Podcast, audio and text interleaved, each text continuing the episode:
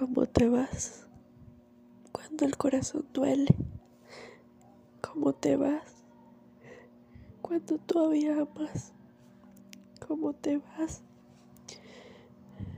cuando en realidad no quieres hacerlo?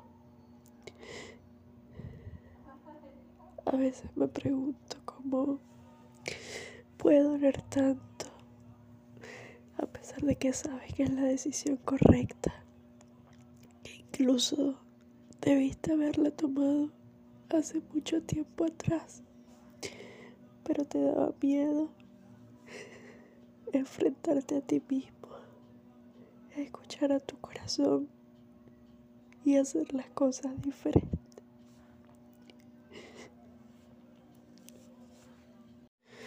Muchas veces no nos vamos porque hayamos dejado de creer.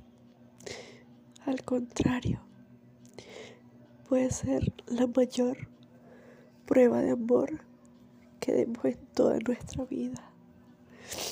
Puede ser la mayor prueba de amor que le estemos dando a esa persona. Y no importa cuánto tiempo haya pasado, o si el otro puede verlo de la misma manera. Cada uno lo interpreta a su modo, desde la experiencia, desde lo vivido, desde el dolor, desde el nivel de conciencia que tenga en ese momento.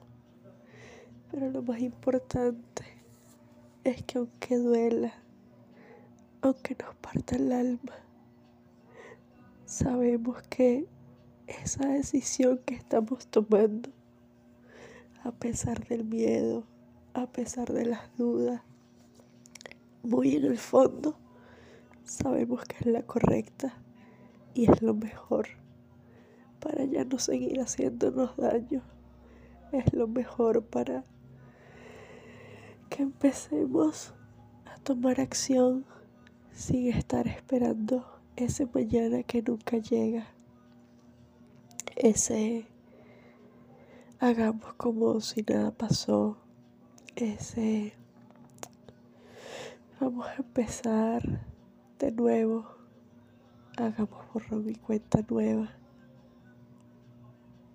O simplemente dejemos pasar porque tenemos toda una vida por delante. Pero sin querer, consciente o inconscientemente, se nos olvida que la vida es un instante, es tan solo un ratito, un ratito que venimos a disfrutar, a compartir con esa persona especial que escogimos y que durante mucho tiempo también nos escogió, pero que en algún punto y por millones de circunstancias se fueron separando nuestros caminos, aunque no nuestros corazones.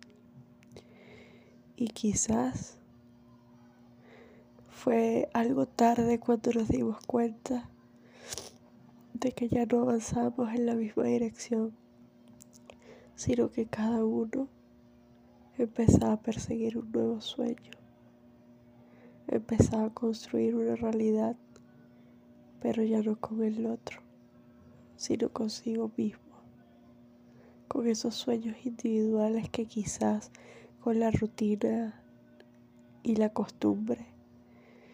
Olvidamos, hicimos un lado o guardamos en nuestro baúl porque nos enfocamos tanto en el otro, en amar al otro, en dar al otro, que en ese proceso nos olvidamos de nosotros mismos, de quiénes somos, de cuál es nuestra esencia y de que con esa persona o sin ella igual podemos brillar, igual podemos comernos el mundo entero, tal y como siempre lo habíamos soñado.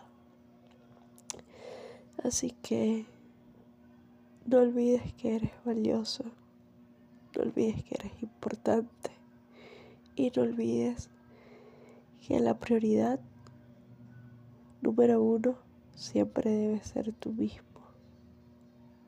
Si tú estás bien, los demás también van a estar bien.